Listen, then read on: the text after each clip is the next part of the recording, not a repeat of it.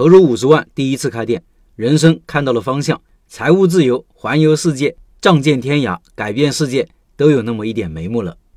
社群里一位老板讲述了第一次开店的经历，和大部分第一次开店老板不一样。这位老板进行的挺顺利的，顺利是有原因的，因为老板本人能力比较强。从下面的内容中你能感受得到，执行力强，善于思考，懂人性，语言诙谐幽默，值得大家听一听。他说：“据我所知，我的家族至少直系三代以内没有经商创业的，连尝试的都没有，都是老实本分的农民思维，对风险有着天然的厌恶，可以说没有一丁点创业冒险的基因。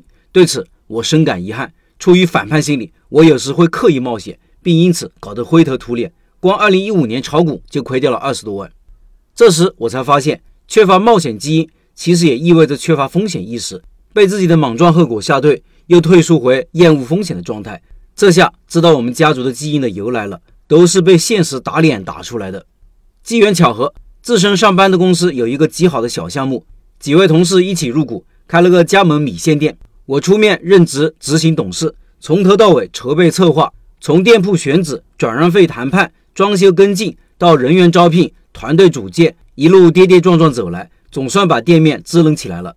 预算三十个，实际花费五十个，五十万里面包含转让费和半年的房租，勉强算是人生的第一次开店创业。我自己只入股了百分之十，其中惊险的点有三个：第一是选铺面时敲定第一个铺面位置一般。但实在是找得疲惫，打算将就了。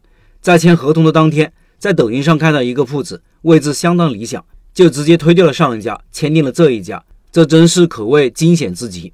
第二是店经理的招聘，还剩一个月要开业，但人员的招聘还没有眉目，都打算开始用自己管理门店的人了。突然之前的一个比较优秀的下属找到我要找工作，真的是瞌睡遇到枕头，绝处逢生的感觉。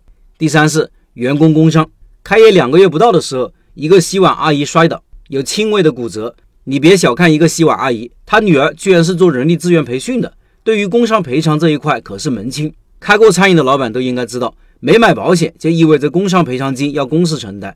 但社保是一个劣币驱逐良币的问题，你买了社保，利润自然就差，就竞争不过没买社保的同行，工资也就给不够。而没买社保的同行呢，可以把工资提高，从而获得招聘优势。关键的点在于上面的暧昧态度。明面上写着必须买社保，而实际上呢却根本不管，还美其名曰民不告官不究，但客观上造成了这种畸形的局面。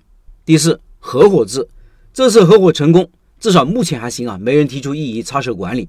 其实归功于这么几点：首先，我们都是行业内人士，知道管理的难处，所以都能理解遵守经营管理的规则。还有更重要的一点，我们领头的人实际上也是部门的老大，本身就有管理框架在那里。就算有潜在的争端，也能按照正常的管理方式来平息，也算有董事会经营决策制度。关于这一次开店创业，我总结了以下几点供大家参考：第一，总算迈出去创业的第一步，很多风险也都尝了一遍，有了那么一点点领悟，算是开了个好头。目前这个项目正常预计八到十个月回本，算是一个回报周期正常的项目。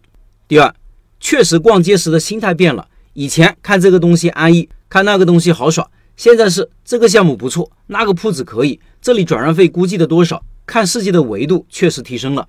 第三，后续还要继续开小店创业，坚持做自己了解的，最好是自己从事的行业，坚持良性的合伙制，风险分担。第四，人生看到了方向，之前其实也迷茫，自己从事的行业并不喜欢，但自己喜欢的职业又太过遥远。通过这个事发现。自己从事的行业其实做好了，多开几个店，收入上来了，一切似乎有了可能。什么财务自由、环游世界、仗剑天涯、改变世界啥的，好像都有那么一点眉目了。不好，我又开始膨胀了。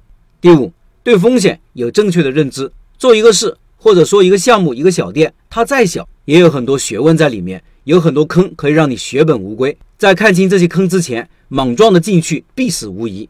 最好的创业第一步是去同行那里上班。从基层做起，就像研究原子弹，也要从实质开始。第六，一个再大的事，也有各种细节、基础元素叠加构成的。创业的过程就是叠加这些元素、细节，让它能自动运行，然后我们才能坐享其成。第七，绩效设计，对员工的绩效设计一定要清晰明了、简单易懂。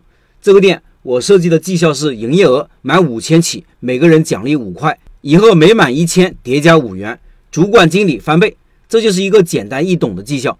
阿姨有时为了能够抽整签，都宁愿自己加班多接几桌。绩效简单易懂，最直接的好处就是能够迅速转化成行动力。他知道自己该干什么。如果你的绩效设计需要复杂的计算以及月底汇总才能见效，那么这个绩效就没什么意义了，因为员工根本不知道自己该怎么干。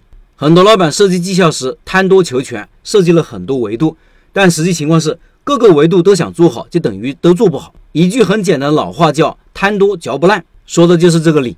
我喜欢简单的设计，人力成本低于十五个点。奖励店长一千，高于十八个点处罚一千，毛利控制在百分之五十二加减两个点以内，奖励厨师长五百，范围外处罚五百，一对一，针对直接操作控制的负责人。我觉得好的有效的绩效设计，他们拿到这个绩效，马上就知道怎么干，奖罚清晰明了，动力十足，不像传统的绩效设计，连绩效计算都要掰扯很久，更别提立竿见影了。好吧，暂时就分享了这么多，后续有感想在社群里一起分享给大家。